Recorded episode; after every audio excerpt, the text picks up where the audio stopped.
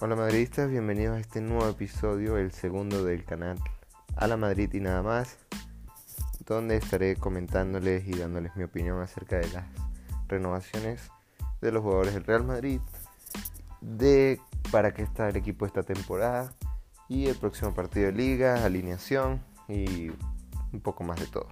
Así que sin más preámbulo, comencemos este nuevo episodio.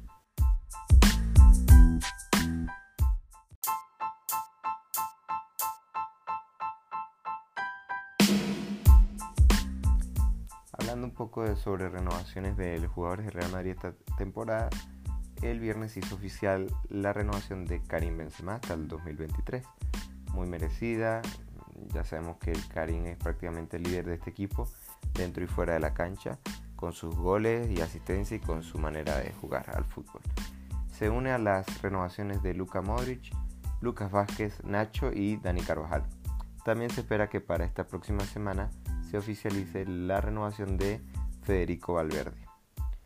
No sabemos hasta qué año aún, pero por información de, Fabrizio Romano, esto está por darse.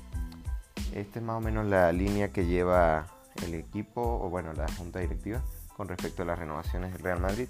Creo que pronto a vencerse, pues también están los contratos de Marcelo, Isco y Bale, pero como ya sabemos, será el último año de ellos tres en el Real Madrid.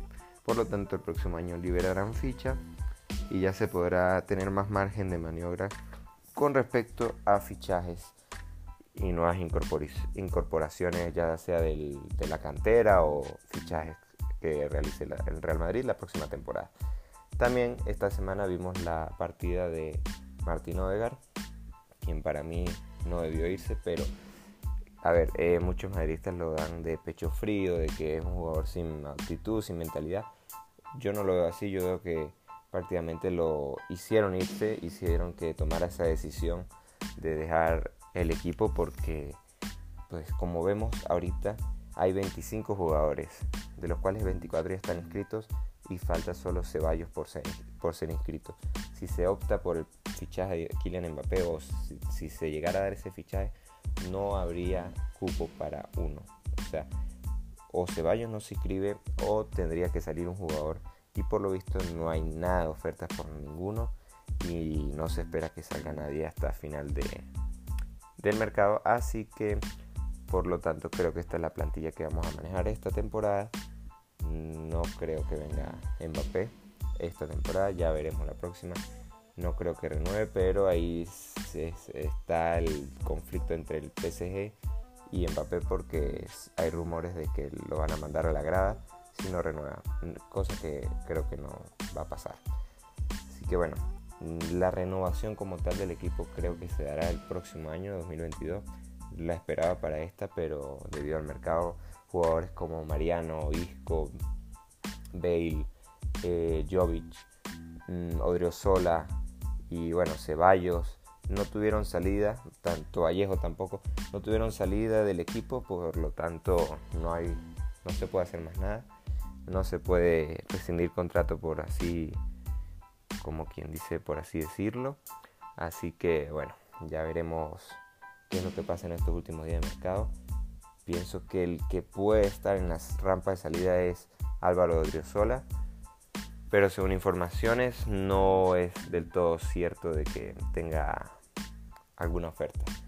Así que bueno, creo que tendremos que conformarnos con lo que tenemos. Suena fuerte, pero es lo que hay.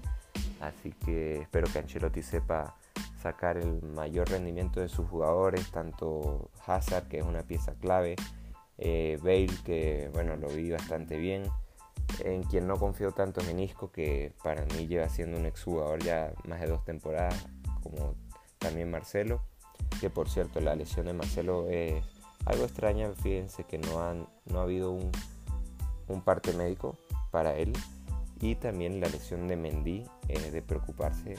El jugador aún no se entrena con el equipo y vaya que lleva varios meses fuera de cancha. Dani Carvajal está convocado para el partido de mañana, domingo, frente al Levante, así que bueno, probablemente lo veremos en acción. No creo que sea titular, pero ya veremos cómo llega físicamente. A ver, un 11, un 11 no ideal, sino el 11 que probablemente saldrá, sacará Carlo Ancelotti será Tibu Courtois en el arco, Lucas Vázquez, Nacho, Militao y Alaba. Creo que no va a tocar esa línea de 4. En el medio va a entrar Casemiro, Valverde. Y ah, se habla de que Asensio podría estar en el lugar de Modric. Que Carlos lo ha dicho en la rueda de prensa, que ha aprobado ahí a Marco Asensio. Para mí saldrá Isco, conociendo al entrenador. Y adelante no cambiará la BBH, como así la llamé, la, con Hazard, Benzema y Bale. Veremos qué tal surge el partido, veremos si le da minutos a Vinicius, Rodrigo. Pienso que, bueno, también Luka Jovic. A ver, si Luka Jovic se queda en el equipo, tendremos que darle minutos porque necesita marcar goles. El delantero vive del gol, por lo tanto él es uno más de ellos, de los que vive del gol, y creo que lo necesita. Necesita entrar en un partido que esté resuelto y meter un cabezazo, meter un gol, agarrar confianza ir poco a poco, porque pues si se queda tiene que ser parte fundamental del equipo, como un recambio de Karim Benzema y como una alternativa más para hacer goles, que fue lo que tanto nos faltó la temporada pasada. Así que bueno, más o menos esa es la actualidad del equipo. Eh, ya saben lo que pienso de la venta de Martín Odegaard. Creo que se pudo sacar un poco más de dinero conociendo a los equipos de la Premier League. Por cierto, el Arsenal fue el que más dinero gastó de toda la Premier en este mercado. Así que pagaron creo que 60 millones de euros por Ben White. Creo que por Odegaard podían pagar otro poco más. Pero bueno, eso es lo que tenemos. Veremos qué pasa en estos días de, de incertidumbre por el fichaje de Mbappé. Que la verdad, si le soy sincero, no se va a dar.